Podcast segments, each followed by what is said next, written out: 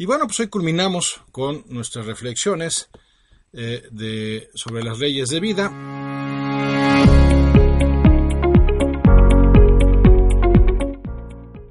Y hoy vamos a hablar de una que, por cierto, pues brilla por su ausencia en nuestros días y queda claramente manifestado en los conflictos que estamos viviendo lamentablemente a nivel internacional,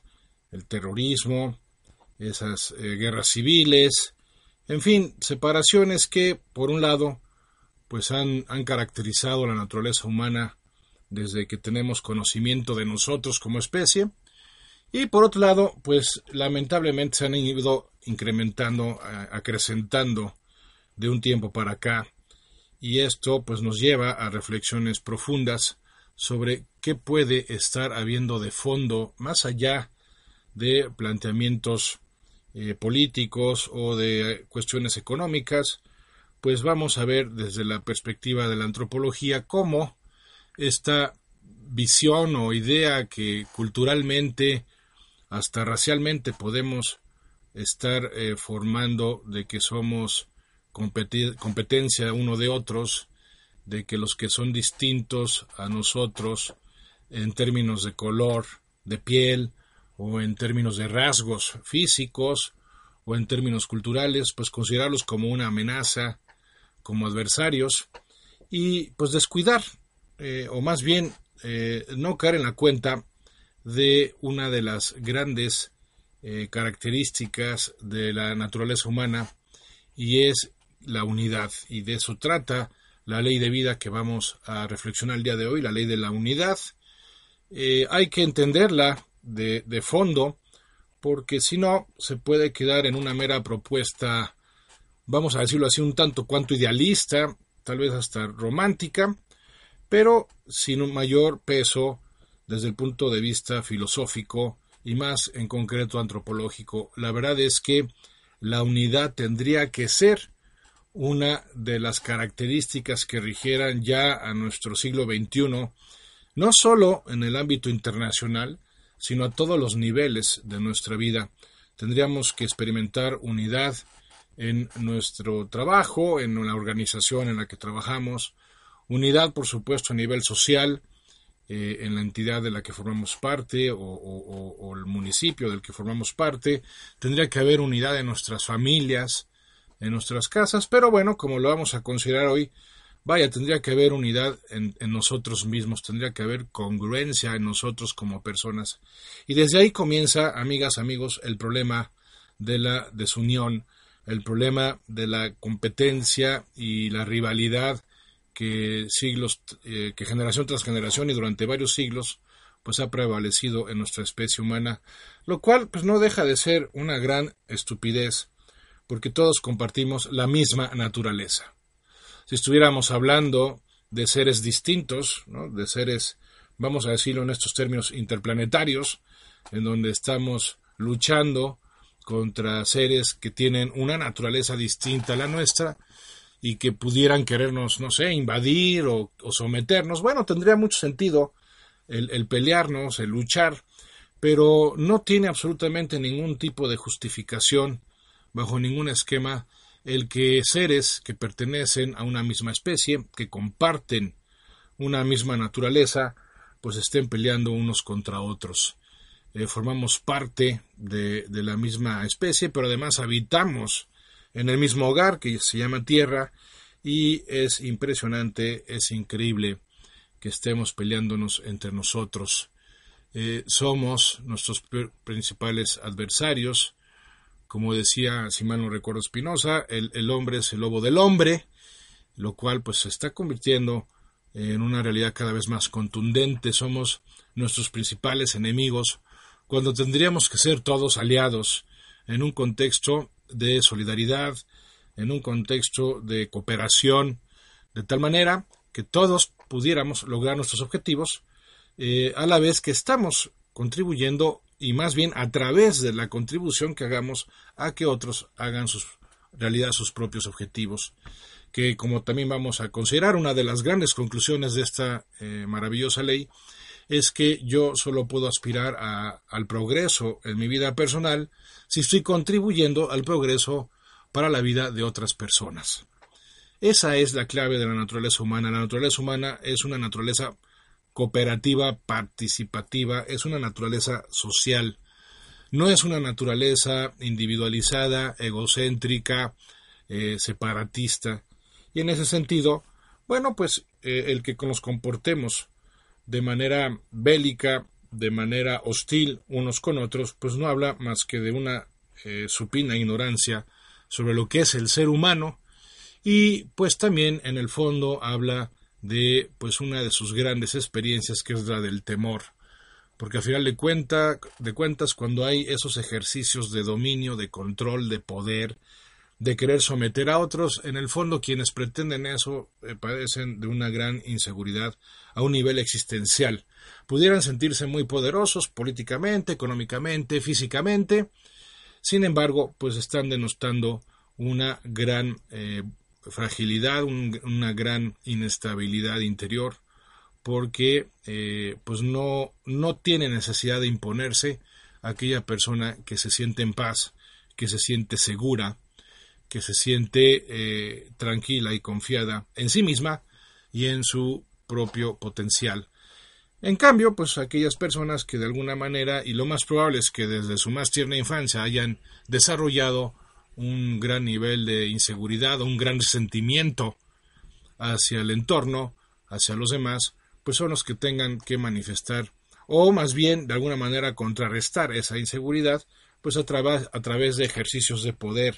a través de ejercicios en los cuales lo único que pretenden es sentirse más, logrando hacer menos a los demás. Bueno, eso habla de una gran pobreza eh, intelectual, una gran pobreza espiritual, cuando en realidad lo que tendríamos que buscar es nuestro propio crecimiento, engrandecernos a nosotros mismos,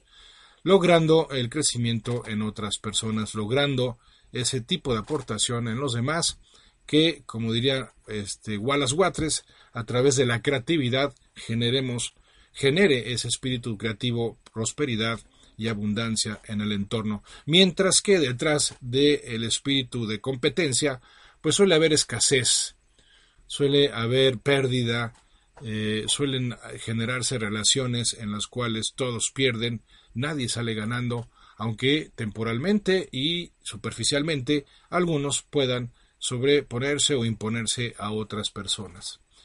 La ley de la unidad, pues, parte del hecho, de la realidad, de que todo en el universo es sistemático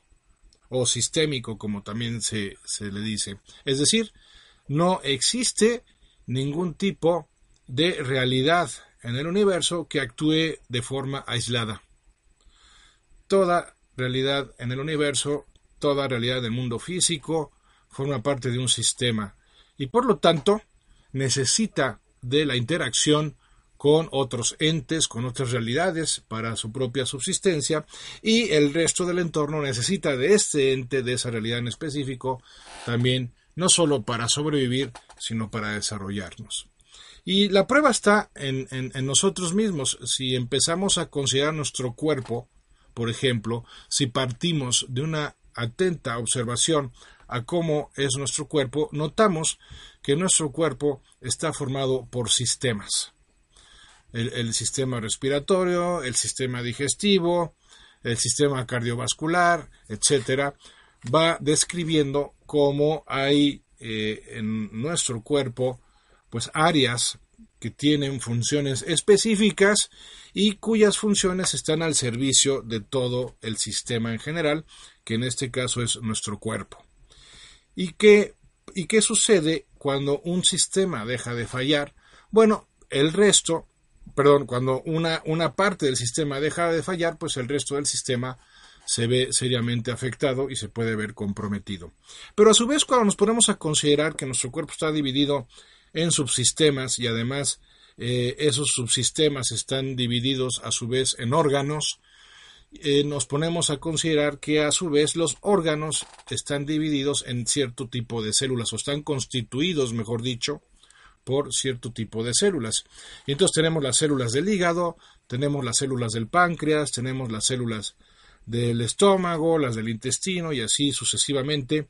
Y son células que si bien en su esencia comparten eh, la misma fisonomía, la misma estructura, es decir, tienen un núcleo y tienen una membrana y un núcleo que concentra el ADN y una membrana que se encarga de todo el proceso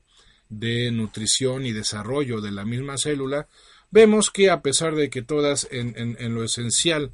están formadas por los mismos componentes, cada una de ellas se diferencia eh, unas de otras por el tipo de función que desarrollan a través del órgano que componen. Y entonces la célula del páncreas se distingue de la célula del estómago y cada una se encarga de desempeñar la función que le corresponde. ¿Y qué sucede cuando a nivel celular empieza a presentarse rebeldía por parte de una de las células?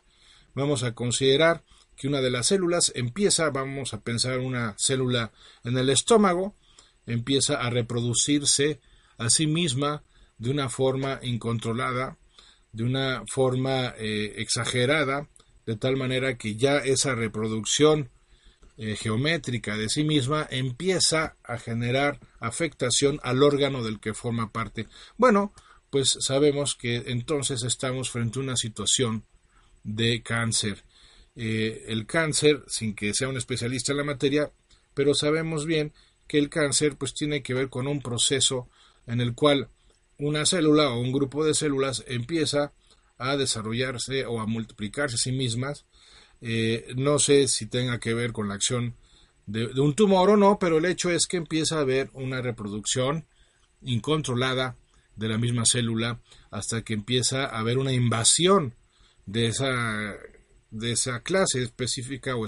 o particular de célula hacia el resto del órgano y del órgano hacia el resto del cuerpo. Bueno, ¿qué sucede? Eso sucede cuando uno deja de verse como parte de un sistema mayor. Empieza a generar conductas incontroladas, egocéntricas. Y entonces el resto del sistema empieza a verse afectado. La gran ironía en la historia del cáncer es que esa célula que se quiso independizar esa célula que quiso crear su propio organismo, por decirlo así, que no quiso formar parte de otro sistema, sino que quiso constituir su, propio cuerpo, pues termina muriendo junto con el resto del, del, cuerpo, con el resto del sistema. Es una situación en la que no gana el sistema de la que formaba parte esta célula, pero tampoco gana la célula que se rebeló frente al sistema. Bueno, pues algo similar nos ocurre cuando eh, nos desconectamos, sea por ignorancia, sea por soberbia, de la realidad de que formamos parte de algo mayor y entonces pretendemos que en vez de nosotros servir a esa realidad mayor a nosotros mismos, pretendemos que sea la realidad o el sistema del que formamos parte el que nos sirva a nosotros mismos, o peor aún, pretendemos servirnos del sistema para beneficiar nuestros propios intereses. Bueno, pues hay una victoria temporal aparente al inicio, porque siempre una entidad que se revela contra el sistema, pues empieza a obtener victorias, empieza a ganar terreno, empieza a independizarse entre comillas, porque empieza a hacer lo que quiere, lo que le viene en gana, en vez de someterse a los lineamientos y a las eh, pues a la normativa del sistema en sí, pero con la trágica consecuencia de que a final de cuentas, pues una de dos, o el sistema le elimina, ¿verdad? O se pierde eh, esa entidad particular junto con todo el sistema. Puede fallecer con el sistema. Y algo así eso está sucediéndonos a nivel personal cuando no estamos siendo congruentes y entonces nos enfermamos por ejemplo, cuando no somos congruentes con los principios de nutrición, cuando no somos, no somos congruentes con los principios de, eh, eh, pues no sé, descanso, de higiene, cuando no somos congruentes con otros principios como pudieran ser el de la integridad, etcétera, las otras leyes de vida que hemos considerado a lo largo de estas reflexiones. En fin, vamos teniendo que afrontar consecuencias que se derivan de esa eh, pretensión separatista,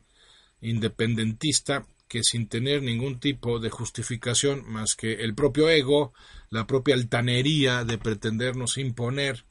eh, de manera egoísta a los intereses del sistema para, para, para darle prioridad a los propios intereses, bueno, pues la historia suele acabar mal. Ahora, esto no significa que no podamos plantearnos una evolución sistémica. Por supuesto que sí. Por supuesto que hemos de plantearnos que eh, haya evolución en todos los ámbitos de nuestra experiencia humana. Eh, nosotros mismos como seres humanos hemos evolucionado,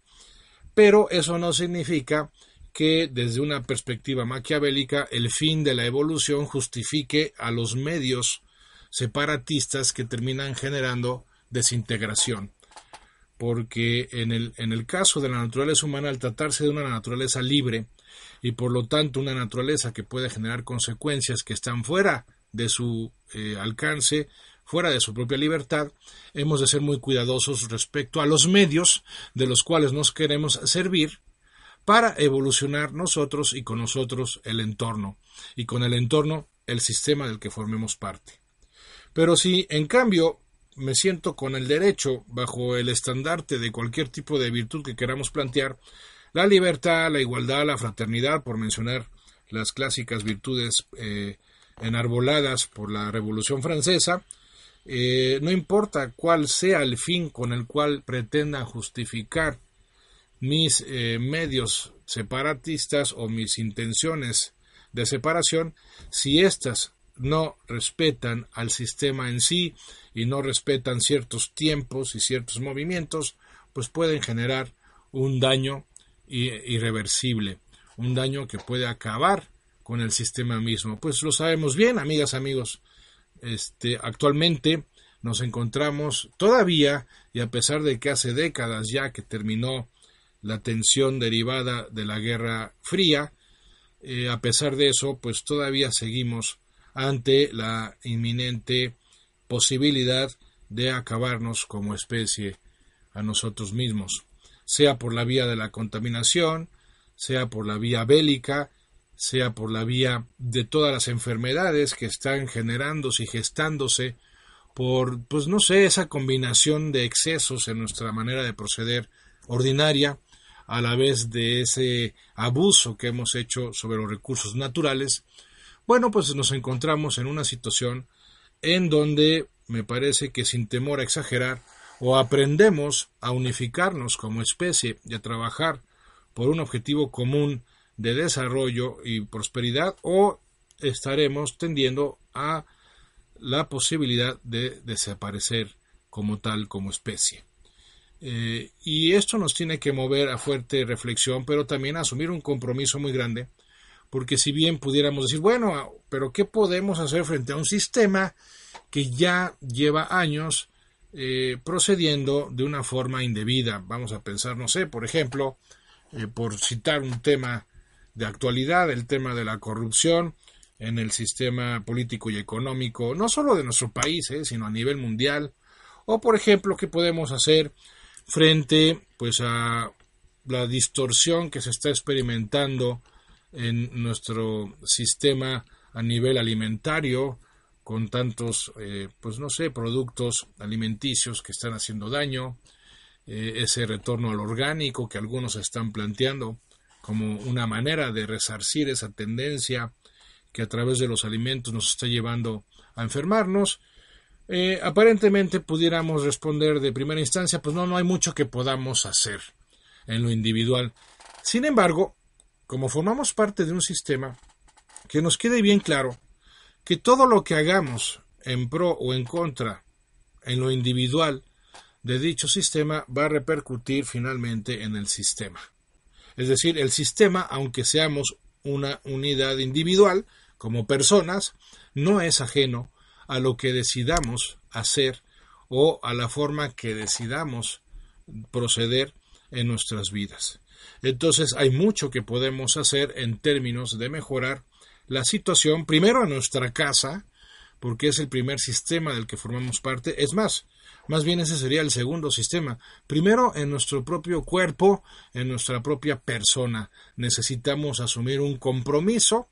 para vivir de una manera que sea armónica, armoniosa, de una manera que sea integral para que nuestro cuerpo y nuestra mente estén alineadas en términos de un progreso y un desarrollo que podríamos plantear inclusive espirituales. ¿A qué me refiero? Primero tengo que asumir un compromiso para yo mejorar en aquellos aspectos en los que claramente estoy teniendo resultados negativos por mi falta de conciencia o por mi falta de compromiso. Por ejemplo, mejorar mi nivel de energía, mejorar mi salud, eh, mejorar mental e intelectualmente hablando y entonces estudiar más, prepararme para eh, nuevos desafíos y nuevas realizaciones, estudiar, conocer, aprender, en fin, a lo mejor tengo que mejorar algo en mi forma de trabajar. ¿Por qué? Pues porque soy un impuntual o porque soy un informal, eh, porque no acabo las cosas o porque me tardo en comenzarlas. En fin, hay mucho que hacer para mejorar ciertamente nuestro entorno y eso nos ha de eh, motivar para empezar por nosotros mismos y a partir de ahora. Entonces, la ley de la unidad lo primero que nos plantea es que mejoremos nosotros mismos como entidades particulares. Necesitamos un cambio de percepción que nos revele, que nos permita darnos cuenta que todos somos como las hojas que forman parte del mismo árbol. Y bajo esta perspectiva, amigas, amigos míos, eh, que pierda sentido el estarnos comparando unos con otros, por lo que el ánimo de competencia y rivalidad tiendan a desaparecer cuando nos demos cuenta de que todos formamos parte de una misma especie, que se llama humanidad, y todos vivimos en un mismo sitio que es nuestro hogar y que se llama tierra. Entonces, ¿qué podemos empezar a hacer a partir de hoy para mejorar para eh, contribuir de una manera mucho más eficiente a la evolución de todo el sistema del que formamos parte, bueno, primero vamos a dejar de compararnos, vamos a dejar de pelearnos unos con otros en el entorno más inmediato del que formemos parte. Y el, y el entorno más inmediato del que formamos parte es nuestro hogar.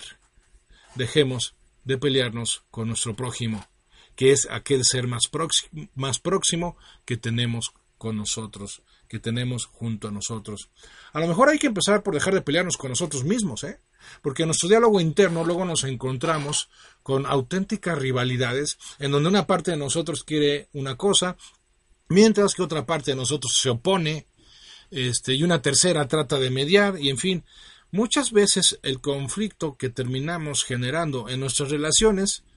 tiene su origen en el conflicto que permitimos que prevalezca en nuestro interior.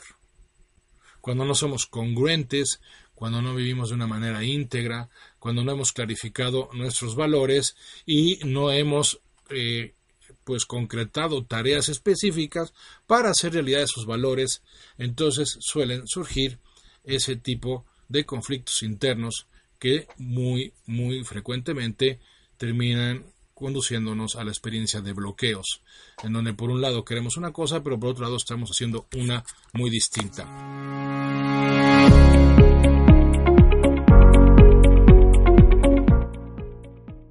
Si caemos en la cuenta cada uno de nosotros de lo mucho que podemos hacer, aunque de primera instancia no lo parezca, respecto al crecimiento y desarrollo de nuestro entorno, y además nos diéramos cuenta de cómo al procurar el, desarrollo de nuestro entorno estamos asegurando el nuestro personal, bueno, las cosas cambiarían, pero sí hay una gran diferencia cuando nos planteamos, como lo decíamos antes del corte, comenzar por dejar de compararnos con los demás, porque muchas veces esa visión de adversidad, de rivalidad, se va gestando precisamente cuando empezamos a hacer ese ejercicio ocioso e intelectualmente de estarnos juzgando a nosotros mismos, de estar juzgando a los demás y hacer un comparativo entre los juicios que hago de los demás y los que hago de mí mismo. Eh, en ese sentido, cada vez que me comparo, pues además fijémonos cómo solemos torpemente eh, hacer el ejercicio de comparación. ¿Por qué? Porque solemos comparar nuestros puntos débiles personales con los puntos fuertes de los demás. O sea, además, ni siquiera es una comparación que hagamos sobre una base equitativa en donde pues, al menos tuviera yo que estuviera yo comparando mis fortalezas con las fortalezas de otros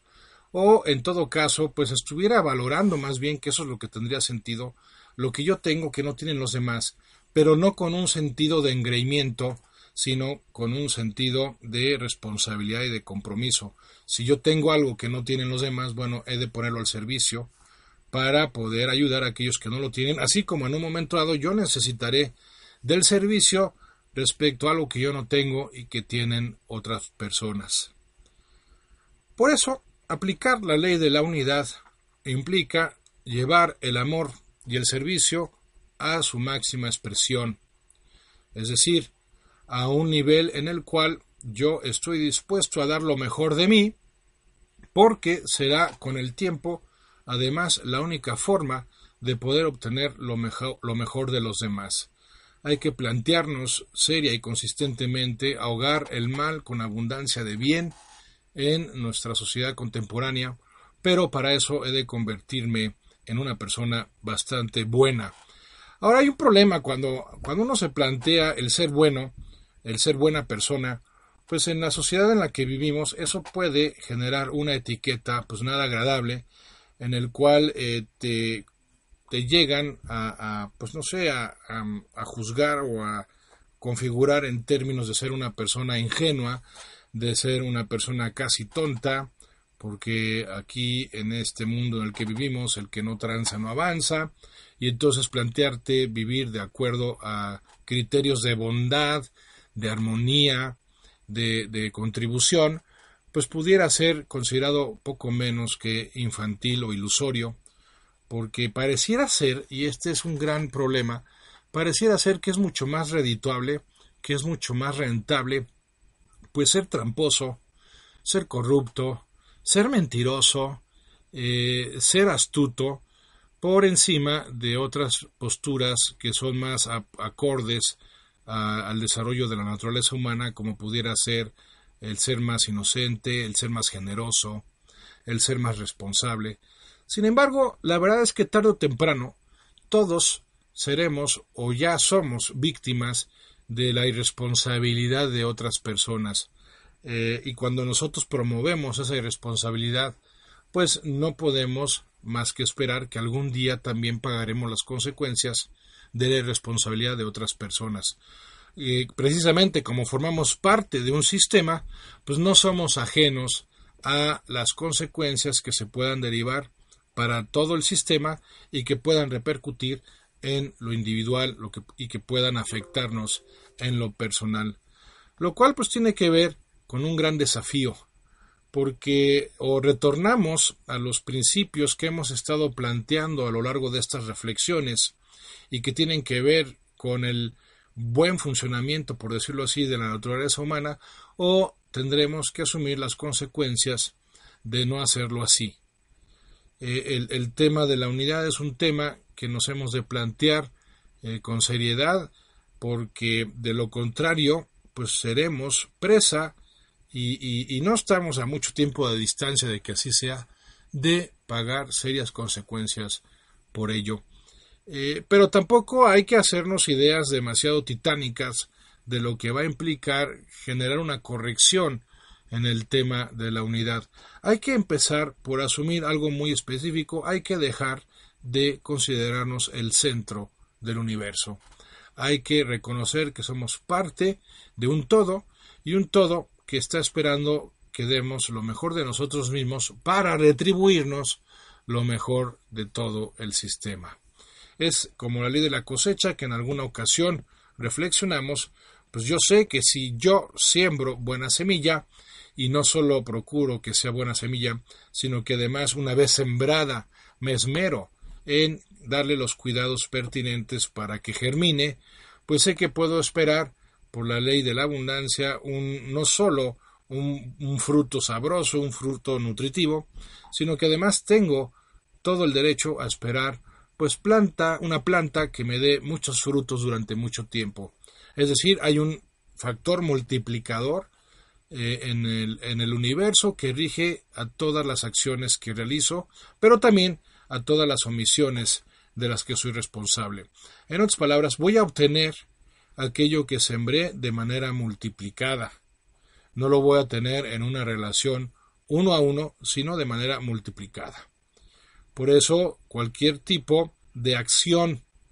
a favor de la unidad que decidamos emprender a partir de ahora, no hay que perder de vista que va a generar un efecto multiplicado. Es decir, hay un factor multiplicador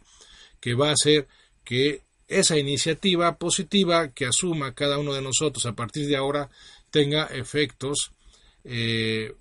geométricamente considerados que puedan beneficiar de una manera muchísimo, muchísimo más amplia, muchísimo más vasta que lo que inicialmente tiene que ver con el nivel de participación que hacemos. Y esto es importante tenerlo presente porque realmente sí podemos sentirnos impotentes frente a lo que estamos viviendo en todos los ámbitos de la vida humana. Sí puede ser que lleguemos a considerar, además eh, erróneamente,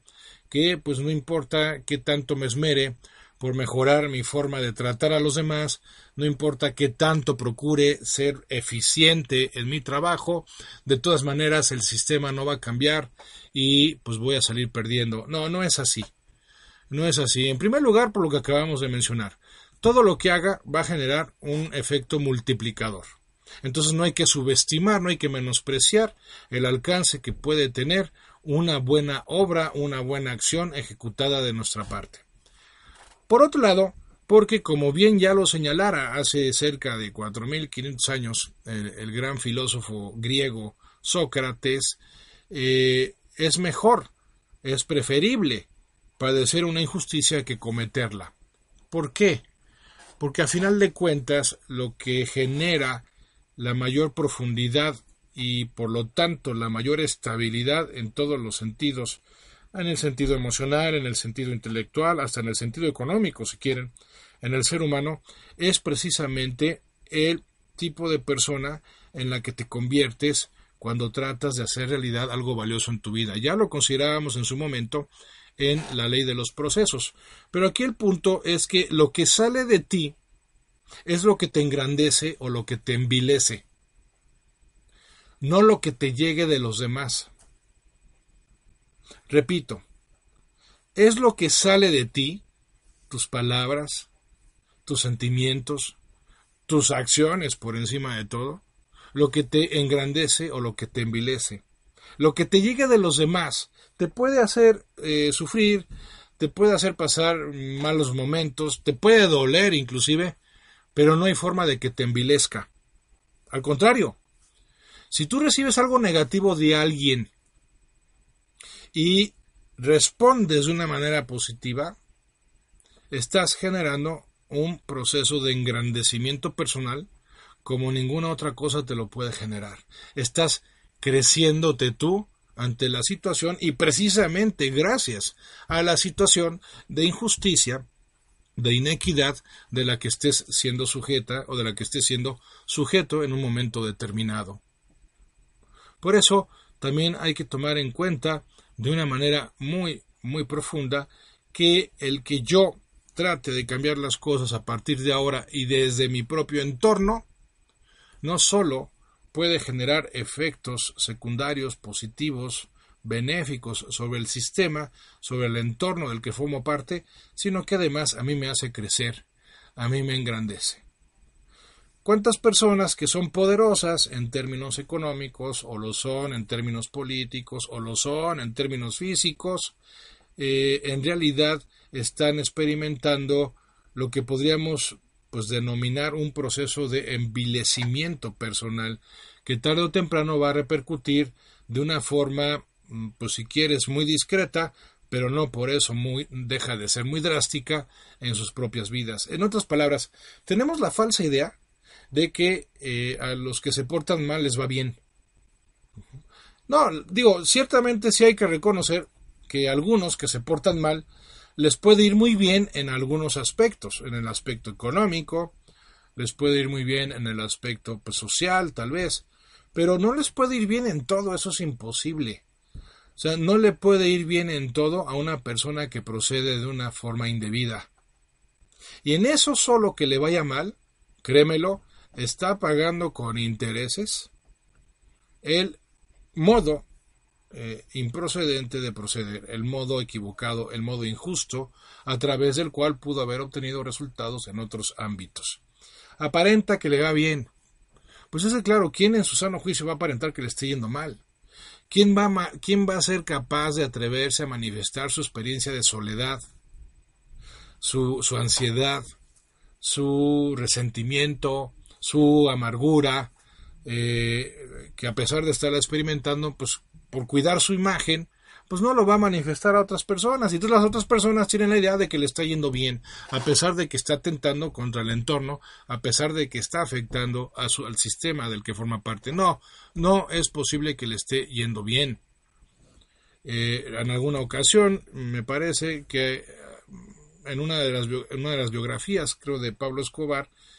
eh, Gaviria, este famoso narcotraficante colombiano, se comentaba que al final de sus días él estaba dispuesto, hubiera estado dispuesto a dar toda su fortuna con tal de tener unos cuantos días de paz y tranquilidad. Bueno, pues fíjense, una de las personas que llegó a ser de las más poderosas del mundo, pues haber hecho una aseveración así, pues nos describe muy bien que no hay que dejarnos eh, llevar,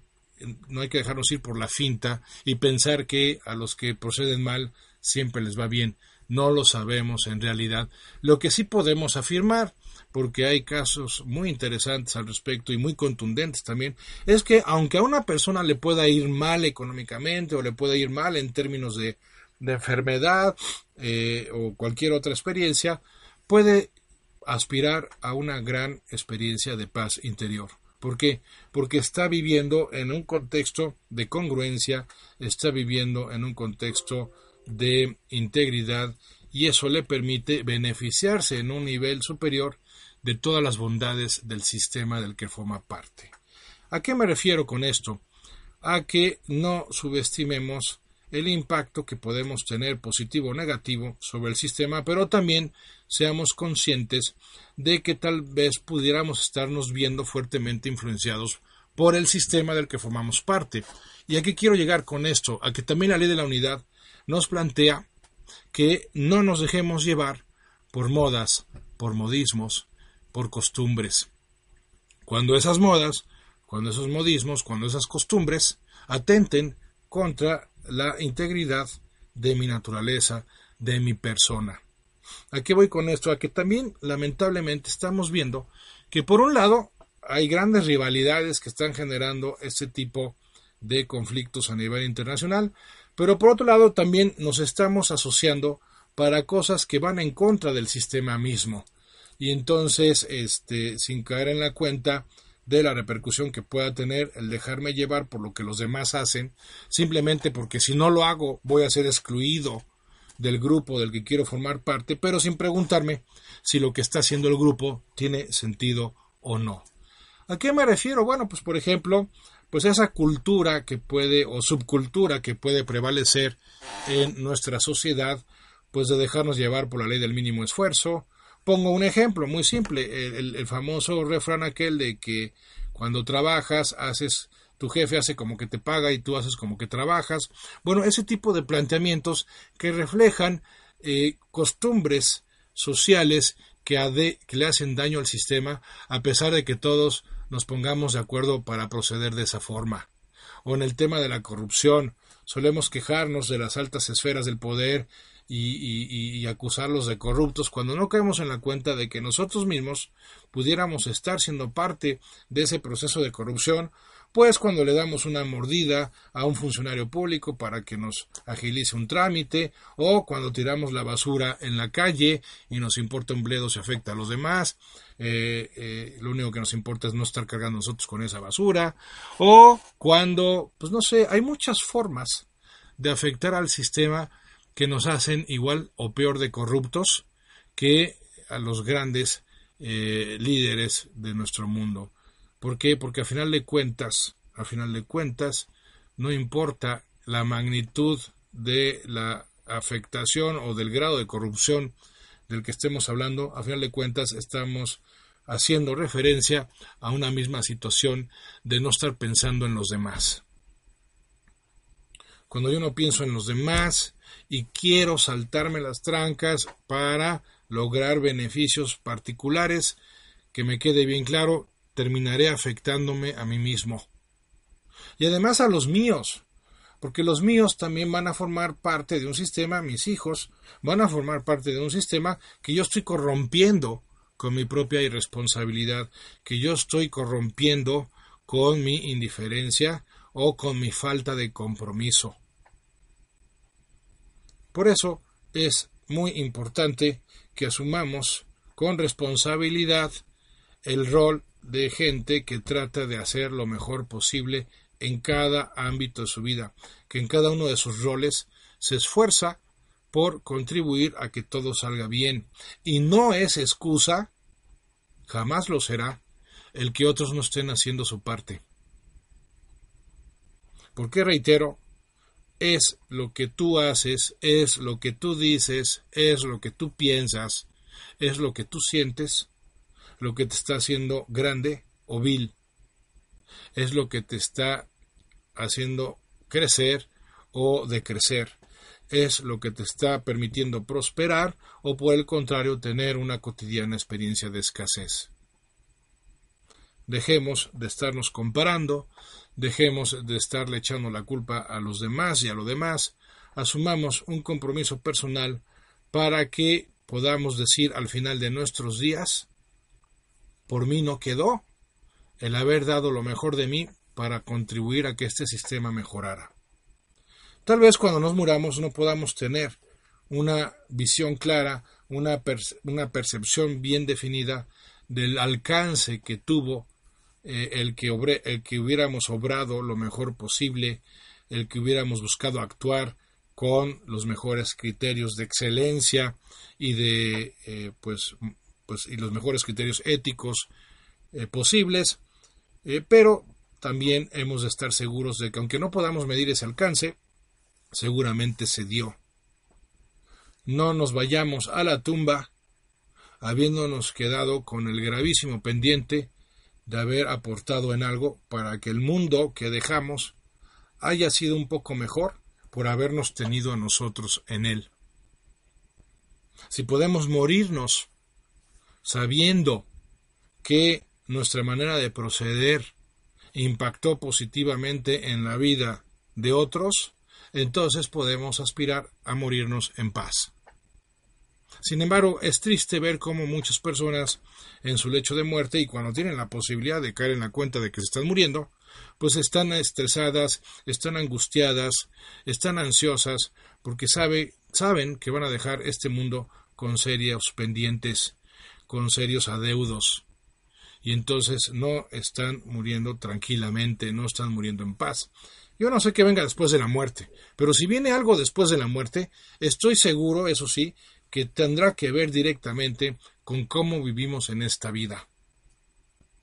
Y precisamente como nadie me puede demostrar que no hay nada después de la muerte y tampoco yo puedo demostrar que hay algo después de la muerte, pues como sea la apuesta tiene mucho sentido si yo trato de vivir como si fuera a haber algo después de la muerte. Y además no solo eso, sino como que aquello que venga después de mi muerte tenga directamente que ver con cómo viví en esta vida. Hombre, si no hay nada después de mi muerte, pues me va, a ir, me va a ir igual que a todos los demás. No hay problema. Todos vamos a la nada de regreso. Pero ¿y si sí?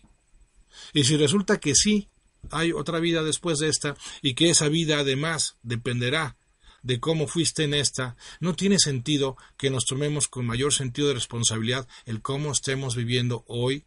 el cómo estemos viviendo aquí, ahora. Y verdad que de alguna manera el tipo de vida al que aspiro finalmente se puede medir en términos de resultados, en términos de eficiencia, vamos a decirlo así, eh, eh, en función de a cuántas personas beneficié o perjudiqué con mi existencia. Pudiéramos resumirlo y traducirlo a una pregunta de este tipo. Al final de mis días, ¿cuántas personas se verán agradecidas porque yo estuve presente en sus vidas o, por el contrario, cuántas personas van a maldecir el hecho de que haya nacido y que haya formado parte de sus vidas. Ese pudiera ser el gran balance que habría que considerar para medir cómo estamos avanzando o no. ¿A cuántas vidas voy a arrastrar conmigo por mi ineptitud, por mi falta de responsabilidad, por mi malicia, por mi dolo, o por el contrario, a cuántas personas voy a llevar conmigo a una mejor experiencia de vida, precisamente porque fui objeto de su inspiración para ser mejores, porque les pude ayudar a través de algún tipo de servicio en el cual se mostraron pues no solo agradecidos, sino que pudieron dar un paso adelante en sus vidas. Bueno, pues ese es el gran balance que podemos hacernos. Y finalmente, para concretar eh, o para, más bien para culminar esta reflexión sobre la ley de la unidad, no tomar en cuenta que precisamente la, el hecho de formar parte de una especie humana eh, nos ha de hacer tener la experiencia habitual de sentirnos parte de un todo y si así fuera, darnos cuenta de que no tiene en ningún momento por qué proceder la experiencia de soledad en nuestras vidas. O, como mejor diría Sidney Lovett, de vez en cuando, fíjate bien en algo que no esté hecho con las manos. Una montaña, una estrella, la curvatura de un río. De allí vendrá hacia ti la sabiduría y la paciencia, y por encima de todo, la seguridad de que no estás sola, de que no estás solo en el mundo, de que formas parte de un sistema,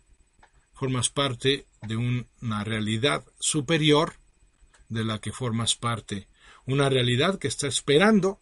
que des lo mejor de ti misma, lo mejor de ti mismo, y no solo porque tenga, digámoslo así, derecho a exigírtelo, sino porque es la forma que tiene prevista también de darte lo mejor que la vida tenga y pueda ofrecerte. De esa manera, no perder de vista que tiene todo el sentido del mundo procurar dar lo mejor de nosotros mismos en cada momento, porque aunque se diera el fatídico caso de que no recibiéramos en correspondencia lo mejor de los demás, de todas maneras, al procurar dar lo mejor de nosotros mismos, como sea, estamos mejorando nosotros mismos, aunque no recibamos nada a cambio. ¿Por qué?